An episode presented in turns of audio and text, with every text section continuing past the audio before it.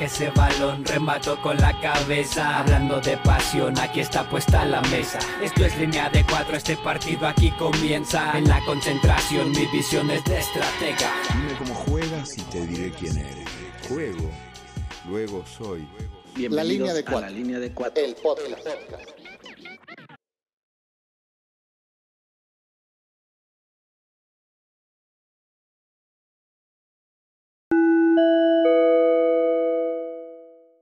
El episodio de hoy es traído a ustedes gracias a Donas Voodoo. No. Aprovechando que ya no estamos en veda electoral, el episodio de hoy es traído a ustedes gracias al partido con las mejores propuestas según Bárbara de Regil. Vigna, Copenhague, astrofísico y doctor del ocio. BS, Denver, Colorado. Licenciado en Relaciones Internacionales con especialidad en memes y redes sociales. Riquelme, aficionado a los Pumas, politólogo y amante de la lectura. César, Ciudad de México, periodista. Mis pasiones, escribir, el fútbol y la lucha libre. De Iztapalapa para el mundo.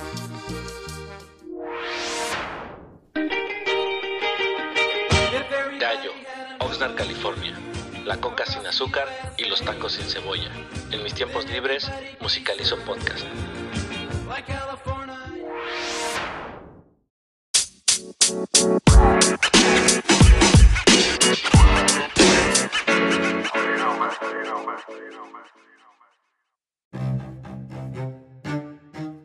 La política no es todo, pero está en todo, Incluyendo el fútbol. Los enfoques y las aristas desde las que se puede abordar esta relación son diversas, llegando a ser muchas veces insospechadas. El vínculo entre el negocio del poder y el negocio del fútbol, los casos de políticos que incursionan en el fútbol o de futbolistas que encuentran en la política un nicho para emprender nuevas aventuras, la forma en la que los políticos se encuentran en el deporte de las patadas un instrumento para legitimarse, aquellos episodios en que el fútbol se convierte en un espacio para la expresión del repudio a un régimen, cuando todas las demás vías de expresión han sido canceladas.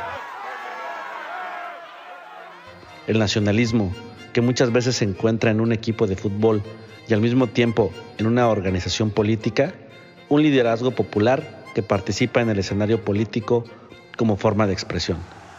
Así, la política y el fútbol confluyen en la realidad, interactúan y se reconfiguran. Un juego de ida y vuelta en donde la elocuencia del orador es suscitada por la belleza de un gol, en donde los gobiernos autoritarios encuentran respaldo y legitimidad en un marcador favorable a su selección, en donde, simplemente, la gloria de una victoria se traduce en poder, y en donde el poder, muchas veces, se emborracha sin freno de las glorias del fútbol. Campeonato Mundial de Fútbol 78. Cuando revisamos los personajes y episodios de la historia asociados al fútbol y la política, la lista se antoja vasta y casi inagotable. Desde el millonario italiano dueño del Milán, quien a la postre se convirtió en el polémico primer ministro de aquel país, Silvio Berlusconi, pasando por Jorge Han Ron, hijo del político mexicano Carlos Han González y dueño del equipo de los Cholos de Tijuana. Hasta los casos de legitimación política a través del fútbol, utilizado lo mismo por el dictador español Francisco Franco durante su estancia en el poder que por la cruel y despiadada Junta Militar Argentina en el Mundial de Argentina 78. Todos estos casos ejemplifican la manera en que el fútbol encuentra asidero en el poder o cómo el poder incursiona en el fútbol. El fútbol y la política, esos ámbitos tan cercanos a las aspiraciones, a los deseos, a las emociones, a las alegrías y frustraciones del hombre, son terrenos humanos, Demasiado humanos. recordando a Nietzsche, porque como diría el legendario técnico del Nottingham Forest, Brian Clough, si Dios hubiera querido que jugáramos fútbol en el cielo, le hubiera puesto césped.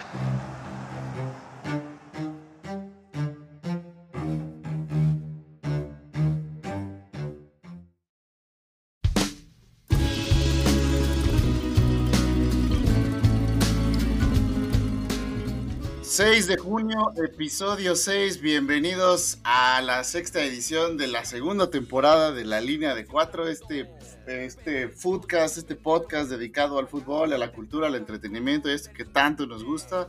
Hoy nos pasamos por el arco del triunfo, la veda electoral que hay en el país. Y sí, ya lo podrán adivinar, vamos a hablar de política. Dice la sabiduría popular que nunca hay que hablar de fútbol, religión o política porque siempre acaba en golpes. Pero ustedes se acordarán que en la primera temporada ya hablamos de religión, así que ahora vamos a platicar sobre eh, política. ¿eh? Aprovechando que tenemos a un politólogo, que tenemos a, a, un par de internacionalistas, incluyéndome evidentemente, y al único astrofísico que habla de fútbol, que también ahora va a hablar de política. ¿De qué? Es un misterio, pero vamos a eso. ¿Cómo están? Buenos días, buenas noches a donde quiera que estén, el eje de las 5 Cs. Pues aquí bien todo en orden, en Copenhague, felices de que no hay ley seca y pues dándole, ¿no? yo ando aquí con un chingo de sueño, eh, la verdad, pero el tema amerita, amerita reunirnos y pues la neta los demás quién sabe dónde están porque bueno, son tan grandes las instalaciones aquí de la línea de 4 Corporation que han de estar en el ala oeste de este edificio y ojalá se unan más adelante.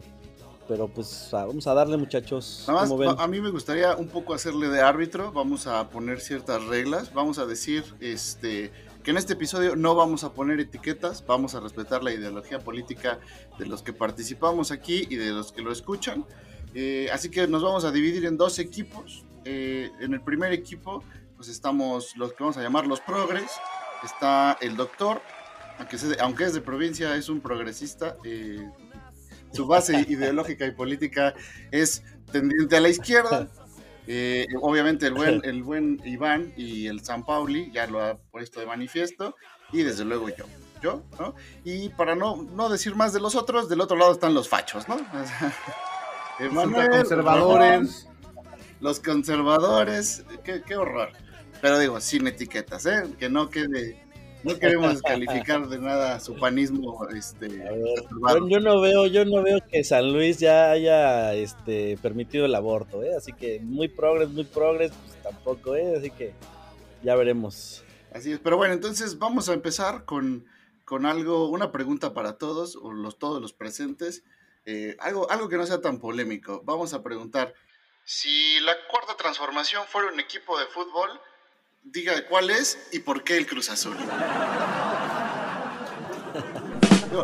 La verdad, ese chiste lo pensé oh. antes de que quedaran campeones los hijos de puta, pero también aplica. Podría ser de tanto intentarlo y cuando llegan, ganar de esa forma y hacer lo que hicieron, la verdad es que qué triste Cruz Azul, aprovechando que no está Pato ni Dana, eh, qué vergüenza, qué vergüenza. Pero bueno, ¿sí coinciden en eso? Sí, yo creo que sí. estaba pensando en alternativas, pero pues no creo que ya después de, ese caso ya es inapelable. Y la verdad es que el chiste funciona, ganaran o perdieran, así que... Hoy, mañana, pasado, en 10 años. Riquelme seguramente está ahorita ya preparando su ponencia, ya se fue a documentar y empezará con alguna cita de Platón, Aristóteles, San Agustín de Hipona.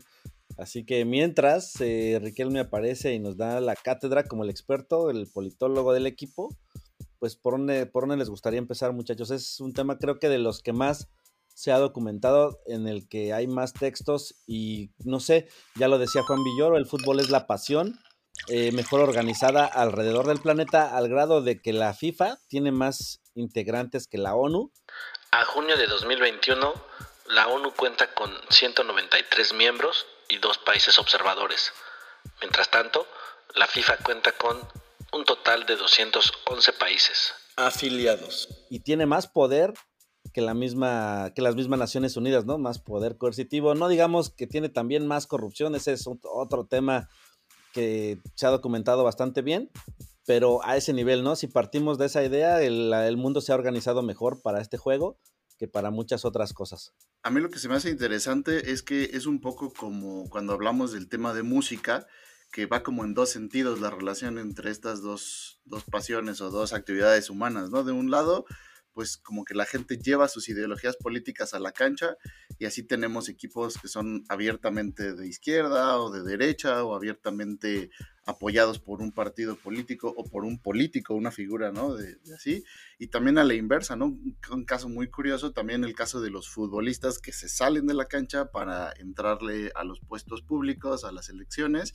Pues ya, ya abordaremos eh, algunos ejemplos más adelante, pero el más evidente y el primero que nos viene a la mente es el de el gobernador Cuauhtémoc Blanco, ¿no? Próximo presidente de la República que en el Mundial del 2026 nos dará la primera Copa del Mundo. Así es, así es, sin duda. Y bueno, pues la política, igual que el fútbol, a veces se nos olvida, sobre todo en el caso de la política, que pensaríamos o creen, sobre todo algunas corrientes, que es un saber pues técnico, pero no se puede desprender de esta, de la pasión, ¿no? De, pues de que está hecha, llevada a cabo por seres humanos con intereses, con este, aspiraciones, gustos personales, frustraciones y deseos, ¿no? Y eso, eh, al igual que el fútbol, se cimientan en esta, esta necesidad de identidad, de pertenecer a un grupo. Y por lo tanto, incluso ya el buen Riquelme nos hablará más adelante de esta idea del amigo-enemigo que representa muy claramente algunas este, ideologías políticas, pero sobre todo la relación en un campo de juego, que no hay, no hay tintes medios, sino que es uno contra otro y que en el caso de la política tal vez pueda llevarnos a, situaciones muy complicadas y a sistemas eh, totalitarios y de alguna manera muy peligrosos, pero en el fútbol esta rivalidad o estos, estos extremos son necesarios, según yo. Yo creo que es como que una gran tentación, ¿no? O sea, el ver tanta gente apasionada, organizada e identificada con unos, un cierto número de colores, o sea, es como que una como que un sector de población muy fácil de convencer para los políticos, ¿no? O, de manipular. Y pues está de más que lo diga, pero en todos los, como en todos los episodios, hoy haremos un recorrido como por varios casos de todo el mundo. Así que obviamente pasaremos por México, vamos a, ver casos de Brasil, de Italia, eh, en África, eh, por ahí se me ocurre también en Egipto, hay, hay por ahí un uso que creo que nos contaba... Eh, el buen César en el episodio sobre rivalidades, del uso que le dan al Zamalek y a los rivales de ellos, que ahora me acuerdo cómo se llamaban. Entonces, pues sí, es como que una tentación, ¿no? De llevar esa pasión hacia las urnas y utilizarlo para intereses a veces eh, malsanos, pero a veces también en beneficio de, las, de la sociedad, ¿no? A la que pertenecen. Sobre todo si estás en Dinamarca, pues yo me imagino que el Copenhagen FC, pues seguramente es una, este, una fuente ahí de votos para el partido, no sé, de la base derecha de allá, no sé. Sí, sí, también son de los fachas ahí junto con Riquelme y amigos, pues son de los de derecha, pero pues también si te vas con los equipos de la otra región, como el Midtjylland, que estuvo en, la Champions, pues son igual de izquierda y, y bueno, parte de lo mismo que comentamos, es el, la sociedad se permea un poco en, en, los equipos, en los países, ¿no? Vemos como en Alemania a veces este, el sistema de, eh, de ownership de equipos, que no acuerdo cómo se dice. Eh, ahí viene Propiedad, no sea mamón.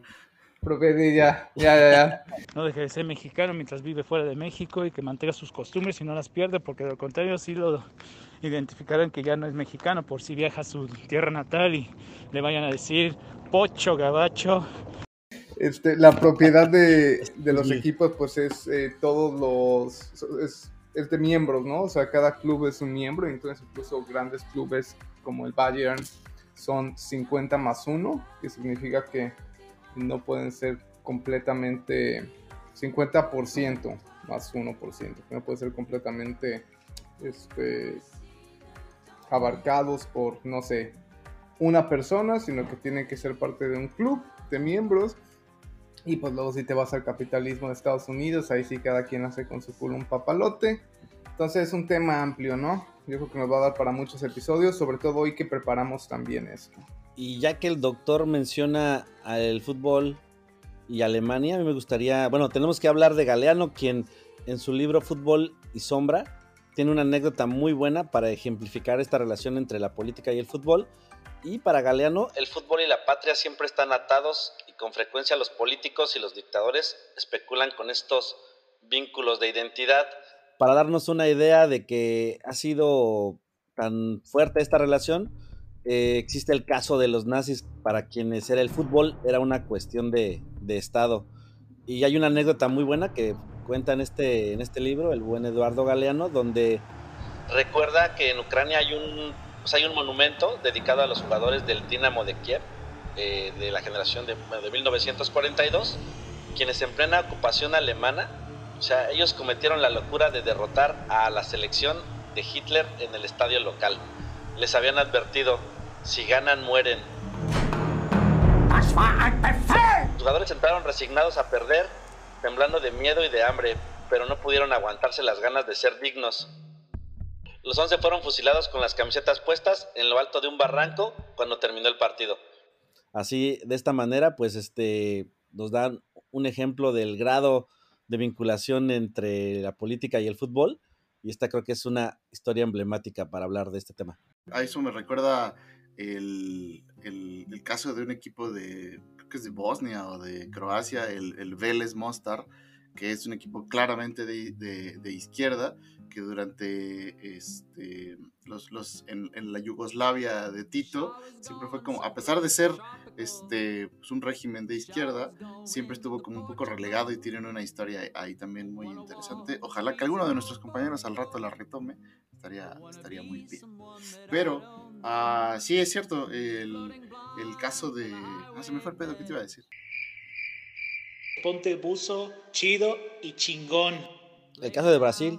Ah, Simón, sí, sí, ¿No? sí. Y chingón. Bueno, ah, eh, que bueno, ese, esa historia que platicas ah, a mí también me parece muy relevante para, vamos a hacer el comercial de una vez, el próximo episodio será sobre la guerra y el fútbol, y ahí es un, un poco el parteaguas, ¿no? De, de, de esta, de esta relación que a veces, pues como en, todo, en todas las actividades humanas y en todas las tragedias, nosotros vemos el fútbol y eh, ya lo, ya lo compartiremos con ustedes con historias que tienen que ver con eso.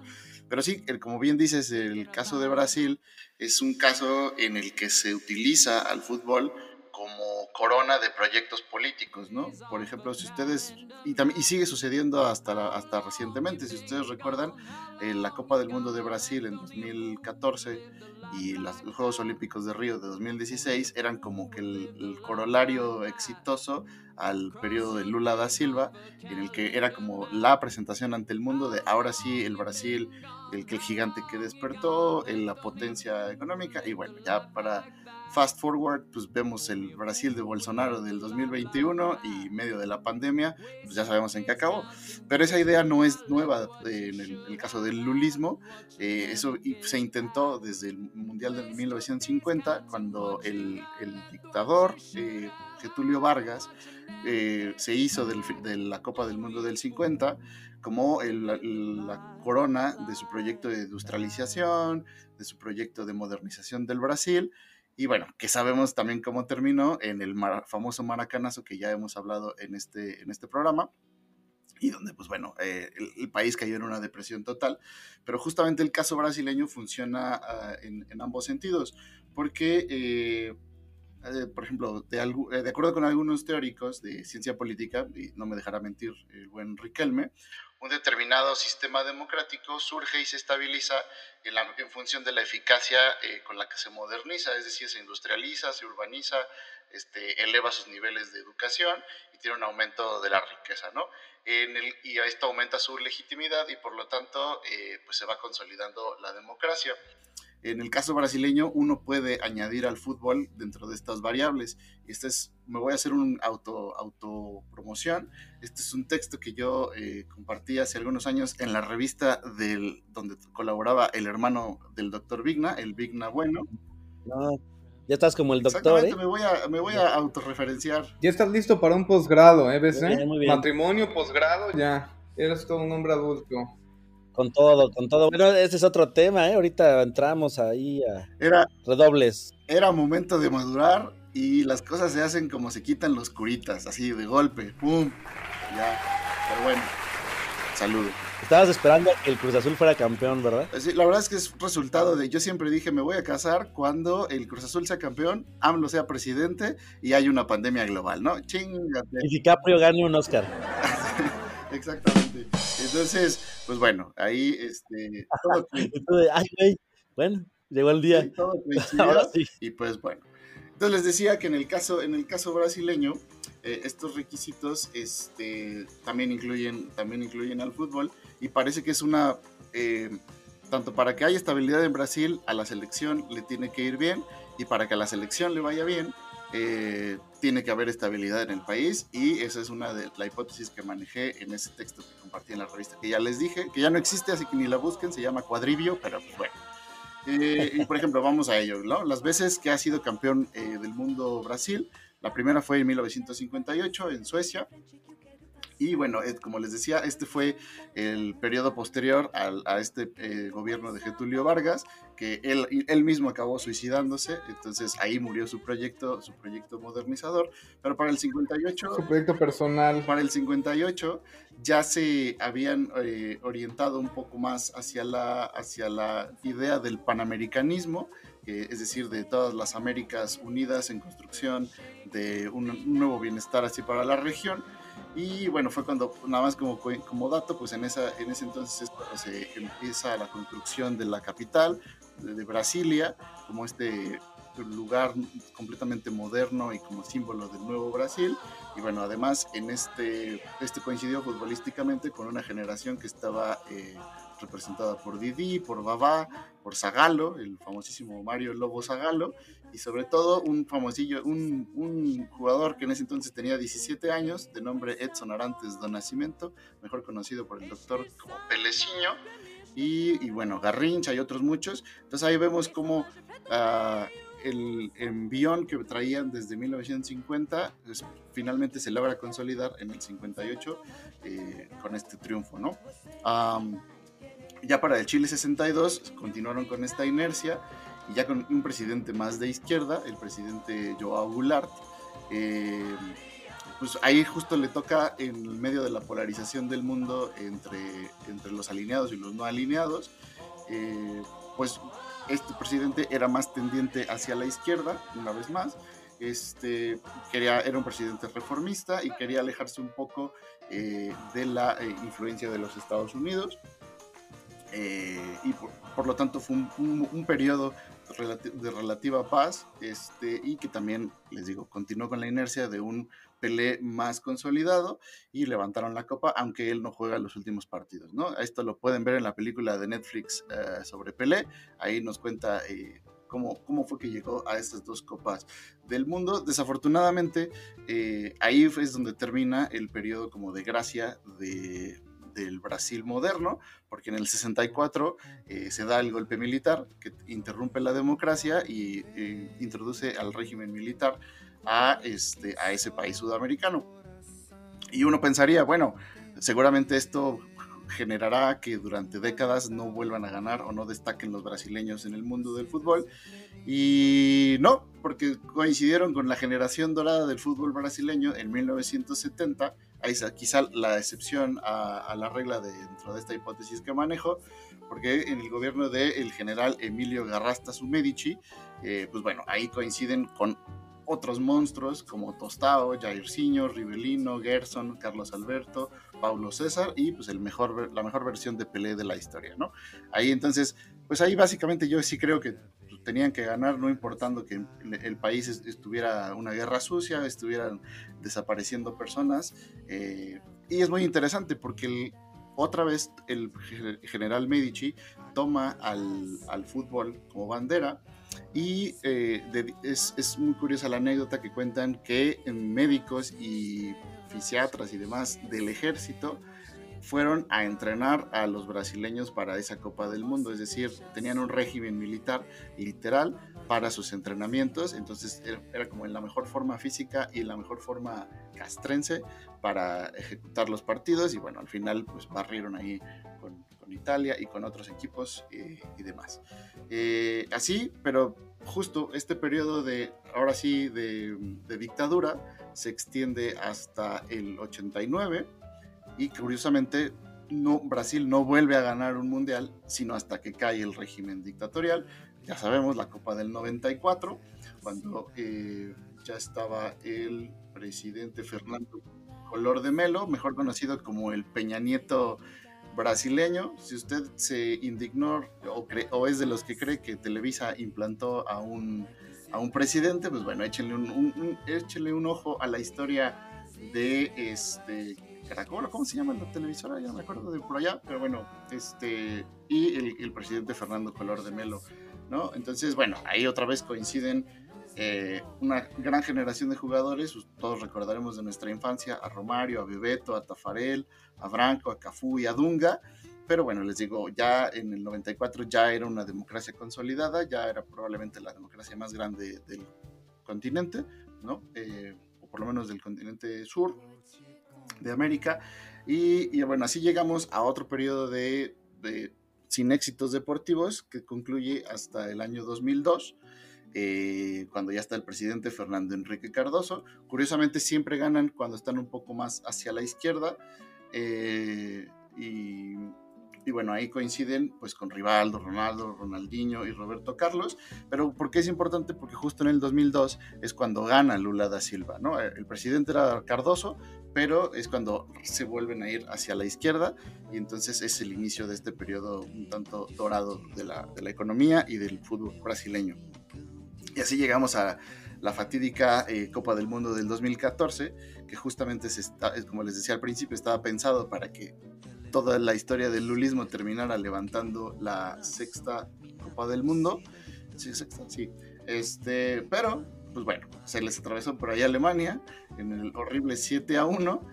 Este, y fue muy interesante porque incluso después de eso se viene toda, eh, después de ese, de ese fracaso, se viene, sí se reelige la sucesora de Lula, Dilma Rousseff, pero pues bueno, también sabemos que terminó acusada de corrupción y expulsada eh, en un proceso de impeachment, versión brasilera, y pues bueno, también ahí murió el proyecto E, y me atrevo yo a decir que a raíz de ese 7-1 fue que se nos vino Bolsonaro al mundo de la política. Así que, eh, ¿cómo ven, chavos?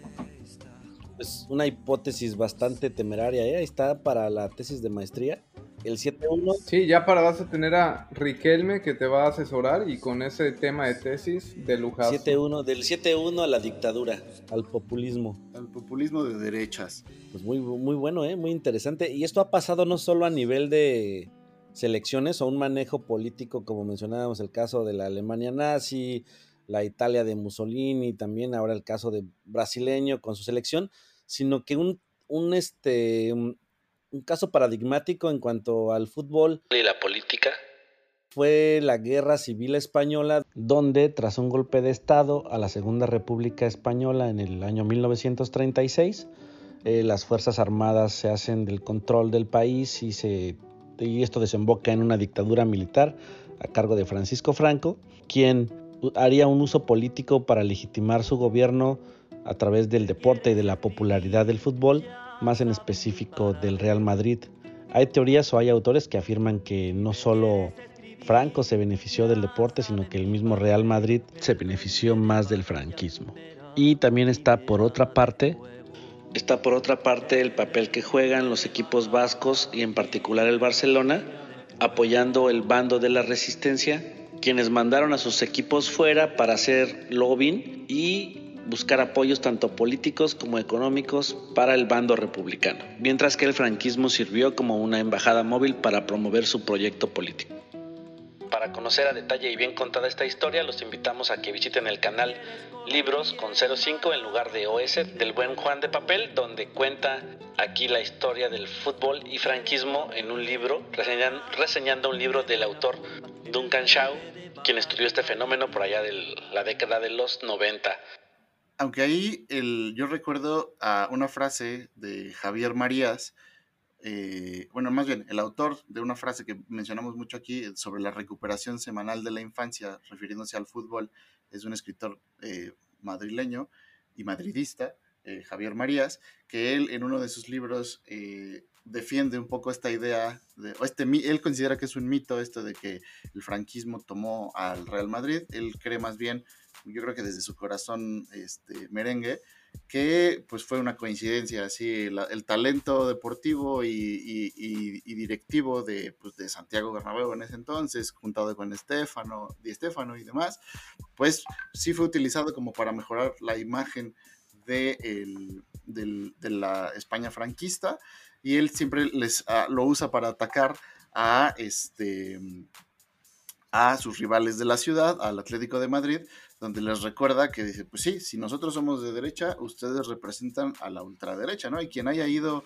en su momento al Vicente Calderón o al Wanda Metropolitano, sí es muy impactante ver cómo alrededor hay imágenes así haciendo alusión a la ultraderecha española y, él siempre recuerda eh, que los colchoneros, el Atlético de Madrid, el actual campeón, pues bueno, surge de una parte, eh, era como el equipo de la, de la Fuerza Aérea de, de, las, de España, del ejército franquista. Entonces, como que les dice, a ver, los que aquí abiertamente fueron franquistas en algún momento, fueron ustedes. Ahí está. ¿Qué tal? Ese chisme no me lo sabía, ¿eh? Así es, aquí nos documentamos, aunque sea cinco minutos antes de, de, la grabación, pero lo hace. Por suerte ya llegamos al medio tiempo porque ya no teníamos más que decir y vamos a pasarle el balón en unos minutos al resto del equipo que han de estar, les decía, tal vez en la sala de jacuzzi, de masajes en nuestras instalaciones aquí en el centro de Iztapalapa.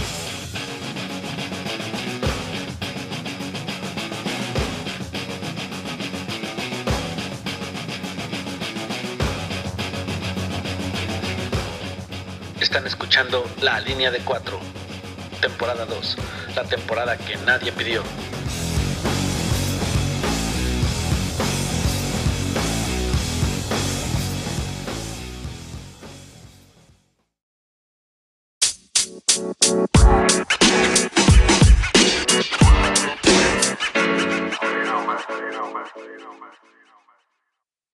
Desde que escucho la línea de 4, el tráfico me la pela. no, a ver.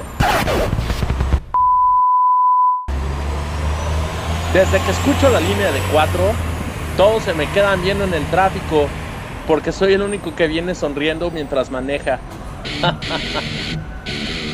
la línea de 4, el mejor podcast de Indios Verdes a Nativita.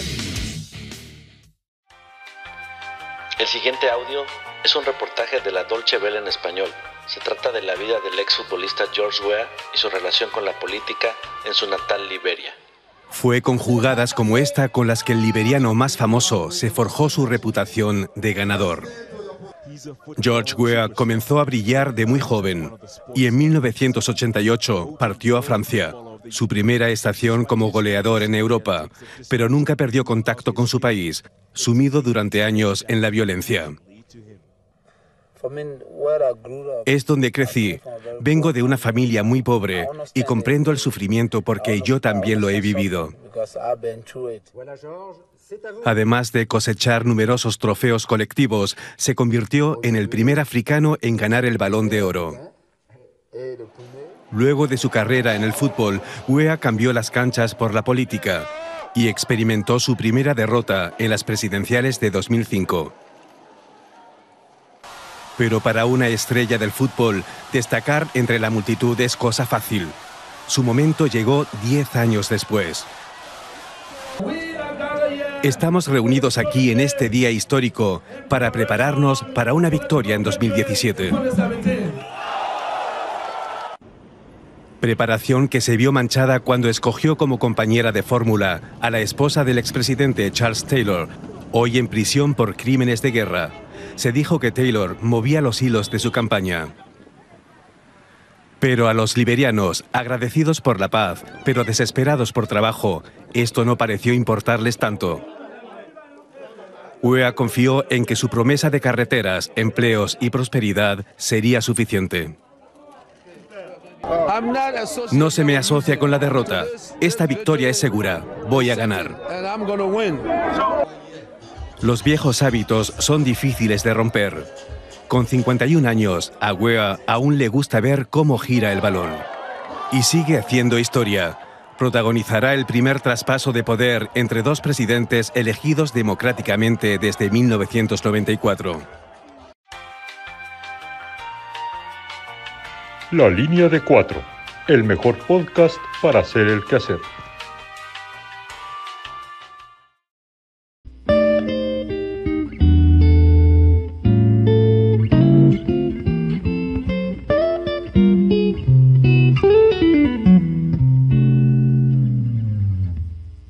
What's your plan for tomorrow? Are you a leader or will you follow? Are you a fighter or will you cower? It's our time. Pues muy bien amigos, regresamos al segundo tiempo de este episodio 6 de la línea de 4 y estamos hablando de un tema que nos apasiona a todos, bueno, eh, dos temas que nos apasionan en mayor o menor medida a todos los que estamos aquí. César ya dijo que no, que a él no le apasiona para nada, pero al menos Riquelme sí, y a los internacionalistas de este lado también nos, nos toca. Jafet ya nos contará, el buen Iván también su experiencia de qué manera lo viven, pero es indudable que estos dos hechos sociales pues están vinculados y que pues tenemos que hablar de ellos. La historia oficial, como decía Galeano, a veces lo ha ignorado, pero el día de hoy en la línea de cuatro venimos a hablar de política y fútbol. Y pues, ¿qué más que para empezar por definir un poco, ya hablábamos sin entrar en definiciones muy académicas o de diccionario de, de qué es la política y pues no, este, habría que decir que es esta herramienta que los griegos inventaron y que nos sirve para que no estemos resolviendo eh, a base de violencia todos los conflictos y que podamos organizarnos como sociedad en mayor o menor medida. Y el fútbol se ha visto envuelto como hecho social, como mencionaba, no escapa a esta realidad, a este ejercicio del poder, de la organización, de la gestión de recursos, etcétera. Pero me gustaría compartir, por ejemplo, una definición muy chistosa que encontré sobre la política que le hace el comediante Groucho Marx. No confundir con el teórico y Santa Claus de la economía política, el buen Karl Marx. Y que decía más o menos así, eh, la política es el arte de buscar problemas, encontrarlos, hacer un diagnóstico falso y aplicar después los remedios equivocados. Pues ahí está lo que para Groucho Marx es la política. Y para continuar con el tema de la política y el fútbol, nos viene a la mente, por ejemplo, equipos o selecciones que se han vinculado por, con corrientes nacionalistas, ¿no? Por ejemplo, está el caso del del Zamalek y del Estrella Roja que nos van a platicar a continuación el buen César y Riquelme. Este equipo egipcio del Zamalek, bueno, pues tiene sus inicios en la década de 1900, 1902, 1903 me parece, y surge eh, gracias a los ingleses que, llegaron a conquistar el territorio egipcio. Entonces se convirtió en la bandera pues de los extranjeros, de la clase de, la élite. Y surge precisamente como rival para el equipo que ya existía en la liga egipcia, que era el Al-Ali, eh, este equipo nacionalista, profundamente nacionalista, que, bueno, al llegar este equipo del Samalek, eh, se convierten en eternos rivales. Hasta la fecha persiste este, esta rivalidad entre ambos equipos y este choque de ideologías. O sea, a lo largo de la historia no se ha acabado este choque de, ideologías en, Egipto, donde sí tienen, donde hay una corriente nacionalista muy, muy profunda, muy fuerte. E incluso, pues, esto ha llevado a que este clásico sea considerado como el más violento del mundo y que se tenga que jugar sin afición porque cada vez que se jugaba, pues bueno, las aficiones aprovechaban para agredirse entre sí, aprovechando este choque de ideologías y no había partido, no había clásico en el que no hubiera muertes. Entonces, eh, el Zamalek, por ejemplo, su color es el blanco, también como haciendo referencia a este tema de, los ingleses. Eh, el Al-Ali viste de rojo, haciendo referencia también al nacionalismo egipcio.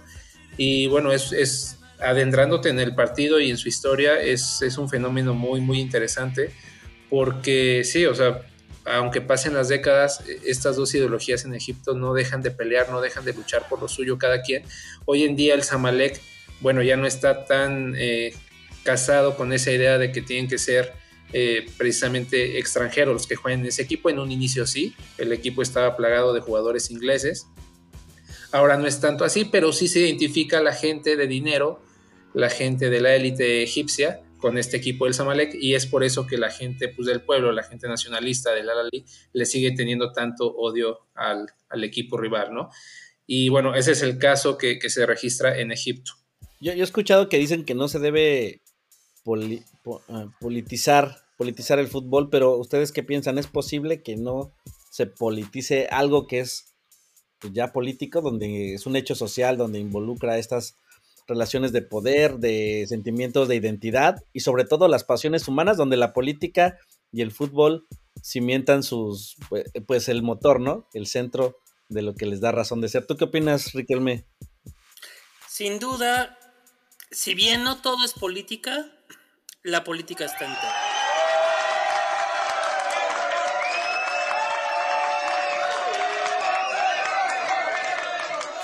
Y sin duda, la política, que es un ámbito donde hay diferencia, donde existe la identidad, donde se plantean a través de distintos símbolos diferentes alternativas a las cuales eh, nos adherimos o rechazamos, pues podemos encontrar ahí una analogía muy clara con la política y el fútbol.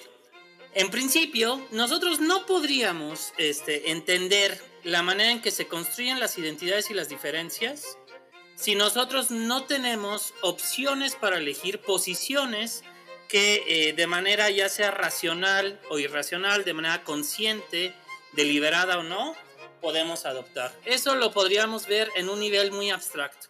Y cuando ya hablamos de la política y el fútbol de una forma mucho más concreta, no cabe la menor duda de que confluyen necesariamente el fútbol y la política. No podría dejar de pensar en el caso de Argentina 78, donde una dictadura militar eh, sanguinaria, cruel y terrible utiliza el fútbol como un instrumento de legitimación. Existe una historia eh, muy, muy triste en el cual este, pues muchos de los presos por la dictadura militar argentina pues se encontraban más o menos cerca del estadio en donde se corona Argentina por primera vez como campeón del fútbol. Y los festejos y los gritos de, los aficionados que habían asistido al estadio se escuchaban hasta, aquel, hasta aquellos centros de tortura de las personas que estaban pues sufriendo eh, la persecución política por parte del régimen este, de la dictadura militar argentina. Este es un asiago episodio. Por otra parte, si nosotros pensamos en, en, en otras latitudes... Una hora después. ¿No? Y entonces, esta forma en que la política parece que puede ser utilizada por el poder, pues no la podemos desdeñar de, ninguna manera, ¿no? Dos horas después. Y es una, este, y además es un instrumento que pues siempre ha sido valorado por eh, la utilidad, por tener este carácter de, de esta capacidad de mover masas, y de poder eh, confluir este, este apego, esta adhesión de la, de la población a un equipo, ya sea local, nacional, etcétera, y el poder político. Por ejemplo, eso que nos comentas sería aplicable para el caso de la Estrella Roja de Belgrado. Es sumamente relevante y además es un tema de palpitante actualidad. Cuento un poco el, el trasfondo. Seis hojas y media después. Destacando, por un lado, los serbios, eh, por otro lado, los croatas y los bosnios, ¿no? Digo, había otros, pero pues si hablamos de, los grupos más importantes, pues podríamos señalarlos a ellos. Eh, la Estrella Roja de Belgrado eh, tuvo una participación muy activa en ensalzar el sentimiento nacionalista serbio en contra de croatas y en contra de bosnios, a tal grado que eh, un personaje llamado Arkan eh,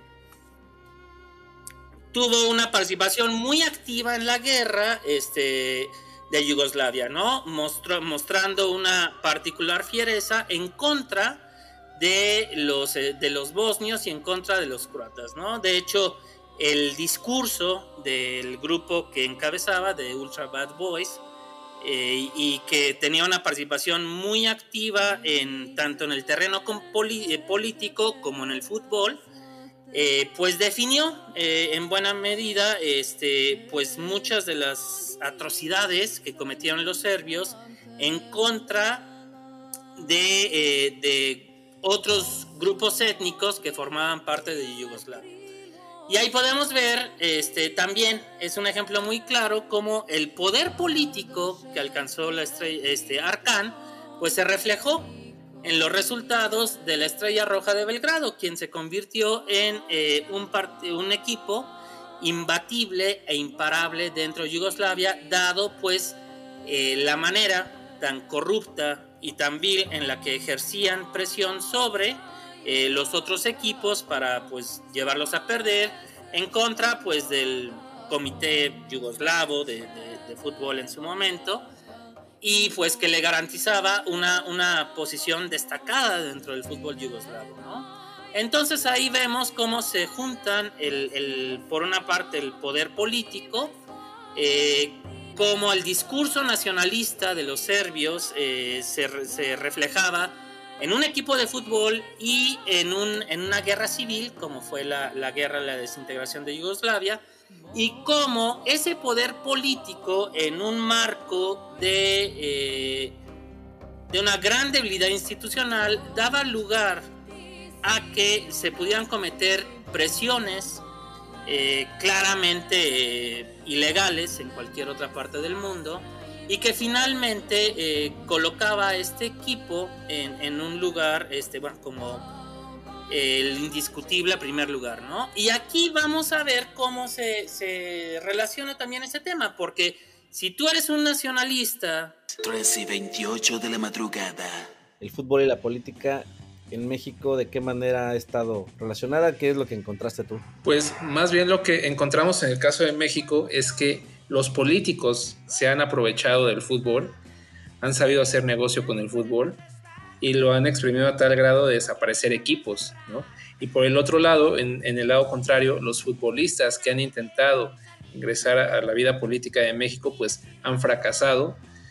Y aquellos que no han fracasado, de todos modos, cuando están en la cumbre, eh, pues poco a poco van en decadencia, como el caso de Cuauhtémoc Blanco. Entonces, eh, pues hablemos un poco de, esta relación histórica que se ha visto en, nuestro país entre la política mexicana y nuestra querida Liga MX. Y bueno, pues el caso más, más antiguo del que se tiene registro es aquel que ocurrió en el año de 1969, cuyos protagonistas fueron el entonces presidente Gustavo Díaz Ordaz y la leyenda del América, surgido precisamente de Pumas, Enrique Borja. Y este caso consistió en que, bueno, en 1969 se acaba el primer contrato que Enrique Borja tenía con Pumas y siendo ya un goleador consolidado pide un aumento de sueldo, el cual la presidencia de Pumas se negó a darle con el argumento de que los futbolistas del primer equipo no podían ganar más que los profesores de la máxima casa de estudios de la UNAM, lo cual me parece una política eh, que debería mantenerse hasta ahora, ¿no? Pero bueno, eh, en ese entonces, bueno, ese, ese conflicto, esa negativa por parte de la directiva de Pumas causa molestia en Enrique Borja y pues e, el conflicto llega a tal nivel que la directiva de Pumas, la presidencia de Pumas decide venderlo sin avisarle al América.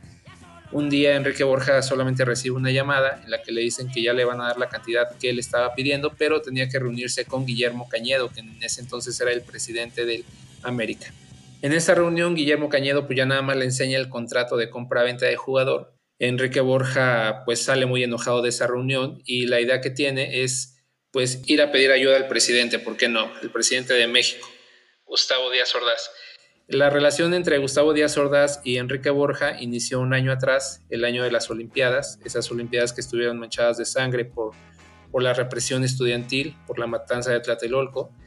Y ahí inicia la relación de amistad entre Borja y Díaz Ordaz. Entonces Borja acude con Díaz Ordaz para pedirle que frene su traspaso al América porque él quería mantenerse en Pumas. La respuesta de Díaz Ordaz es que pues él no puede meter las manos en ese asunto, pero como compensación manda una iniciativa al Congreso para que a partir de entonces todos los jugadores que sean transferidos de esa manera puedan recibir entre el 10 y el 15% de esa transferencia. Entonces, este fue como el primer acercamiento que hubo entre fútbol, el fútbol mexicano y la política, y pues ni más ni menos con el caso del presidente, ¿no? De ahí podemos avanzar algunas décadas, a la década de los 60, cuando hace su aparición en la vida política mexicana la familia Hank. Este contexto es importante porque, bueno, Carlos Hank González tiene tres hijos que siguen sus pasos dentro de la política. Uno de ellos es Jorge Hank Ron, que se asentó desde hace décadas en la ciudad de Tijuana.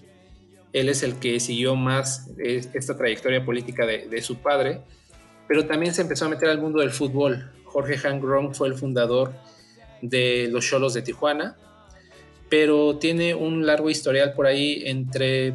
Nunca se le ha podido comprobar nada, pero siempre se ha cuestionado de dónde vienen sus ingresos millonarios.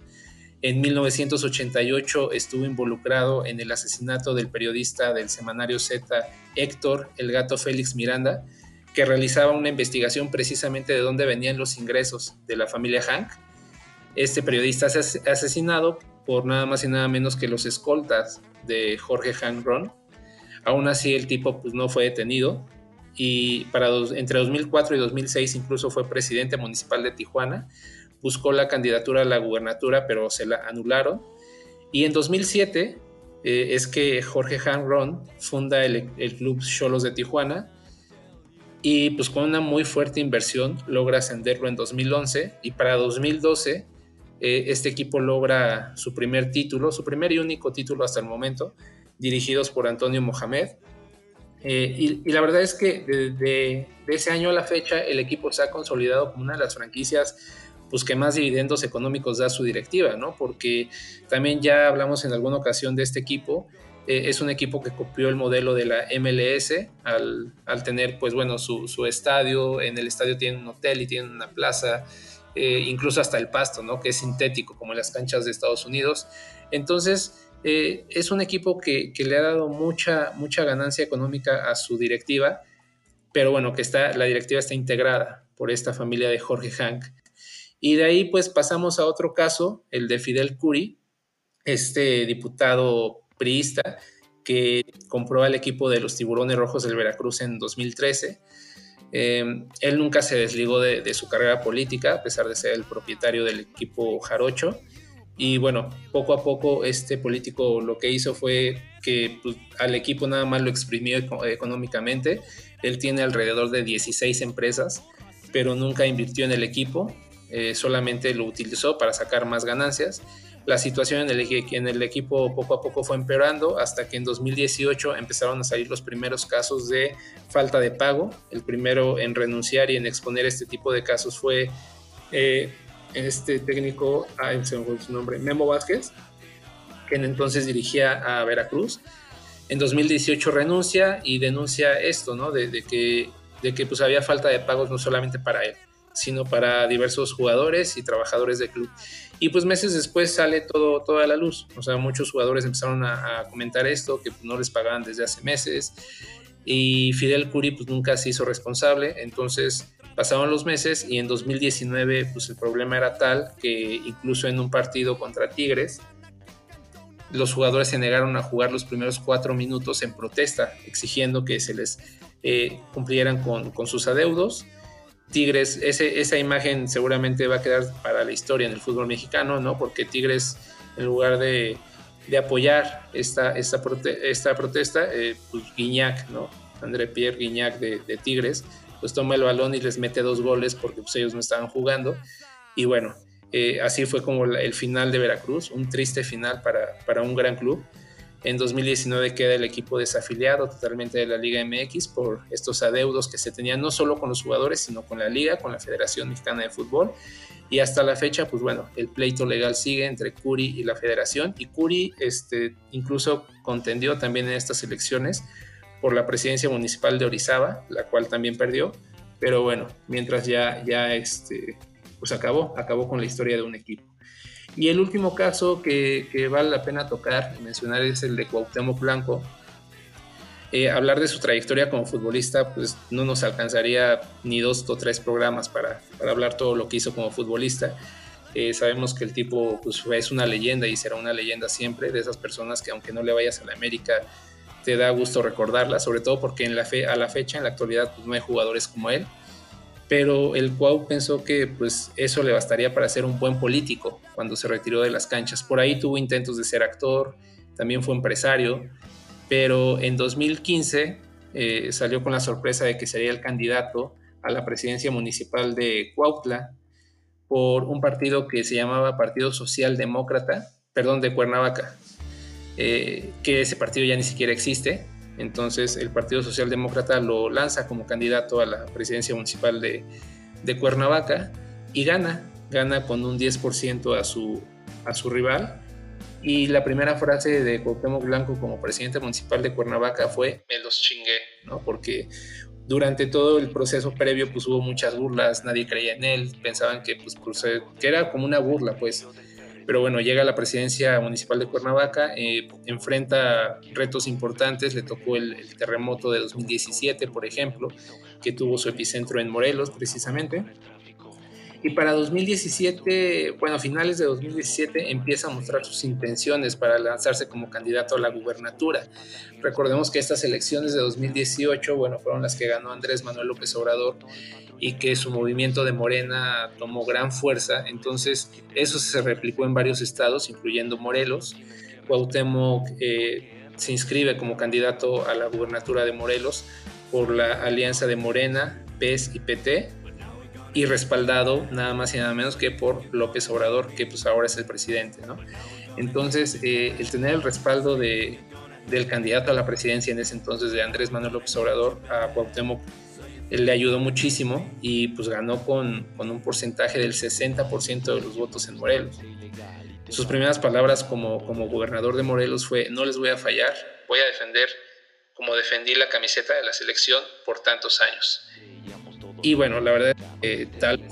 Mejoró, ¿no? Mejoró, mejoraron las palabras la verdad es que, del presidente municipal sí, al gobernador. Sí, digo, históricamente es algo que le ha costado mucho a Cuauhtémoc, ¿no? Cuando llegó a la política, pues se dio cuenta que no era lo mismo hablar frente a los micrófonos de política que hablar frente a los micrófonos de Televisa Deportes, ¿no? Obviamente, pero, pero sí, o sea, es algo que le ha costado mucho al Cuau, este tema de la imagen, de cómo hablar, de cómo expresarse y también de cómo gobernar, porque ya que asume la gubernatura de Morelos, bueno, la realidad es que de 2018 a la fecha las cosas en Morelos han ido cada vez peor, sobre todo en el tema de seguridad, en el tema de feminicidios, un tema muy delicado, en el tema de homicidios y en el tema de secuestros.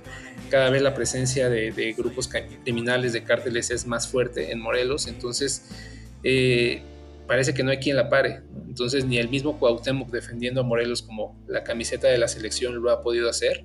Todavía le quedan tres años de gobierno y pues vamos a ver qué tan manchado sale de, este periodo. Y pues bueno, trató de ahí de, llevar a sus amigos, ¿no? Por ejemplo está Germán Villa, el director estatal del Instituto de Deporte, y su compadre Isaac Terrazas, que está al cargo del fideicomiso del Estadio Agustín, Agustín Coruco Díaz, un estadio histórico de, de Morelos.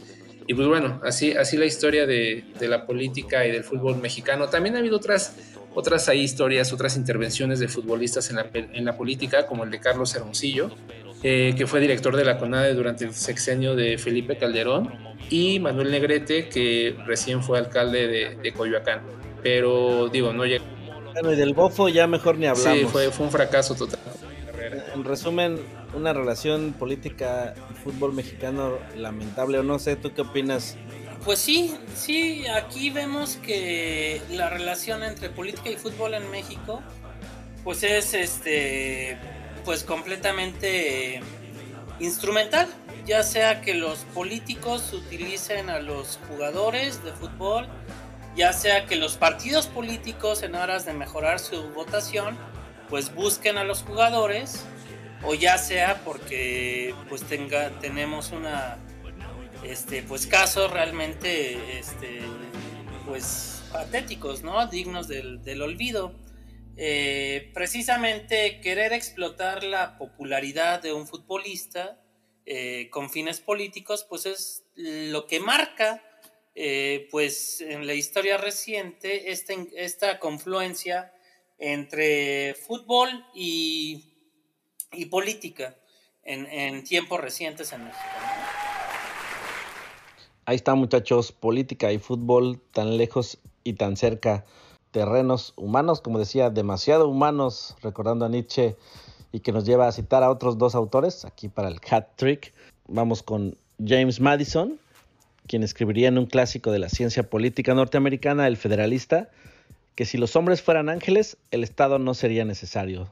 Si los ángeles gobernaran a los hombres, ningún control al Estado, externo o interno, sería necesario. Es decir, si fuéramos ángeles, no necesitaríamos gobierno.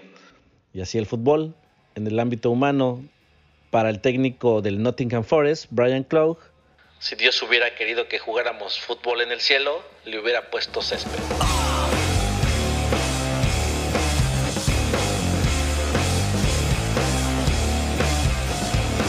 I support the death penalty. I support the death penalty. We will be prosperous if we embrace free trade. Prosperity from free and fair trade. ¿Qué onda, Iván? ¿Cómo estás? ¿Qué onda, mi Jeff? ¿Bien y tú? Pues bien aquí, llegando para, para la sesión del día de hoy. Ya sé, yo también, nada más que me quedé viendo el fútbol, porque estaba re bueno el juego, y, pero pues ya, ya estamos aquí listos a ver a qué hora llegan los muchachos. Es que además el tema de hoy como que no está tan chido, güey. Pues ah, es que yo quería hablar de izquierda, ya sabes, revolución, este, patadas, etcétera, pero no, creo que estos ultraderechistas que tenemos de compañeros no nos van a dejar, o no sé. No, no creo, no creo. Conociendo a, a Ramón, no, no, no, creo que se va a aventar un programa para él solo. Sí, seguro, va a ser, este es como su tesina o algo, debe ser seguro, estoy casi seguro. Sí, no lo había visto ya en varias semanas y de repente hoy sí llegó hasta temprano. Sí, exacto, sí, sí, sí, sí. Mientras creo que se salieron a echarse una barbacoa, a ver qué onda. Sí, mejor, que se queden con su programa, nosotros vamos a ver el fútbol. ¿Una cervecita o qué? Pues de una vez, vamos a empezarle. Va, venga. Ok, pues ya nos vamos. No se les olvide visitarnos en nuestras redes sociales y suscribirse al Crack Leather. Sí, olviden, no, eh, verga. Este...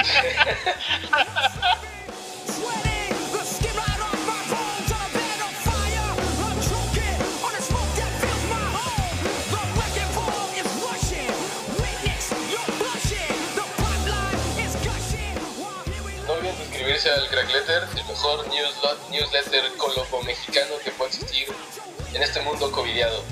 Cuídense.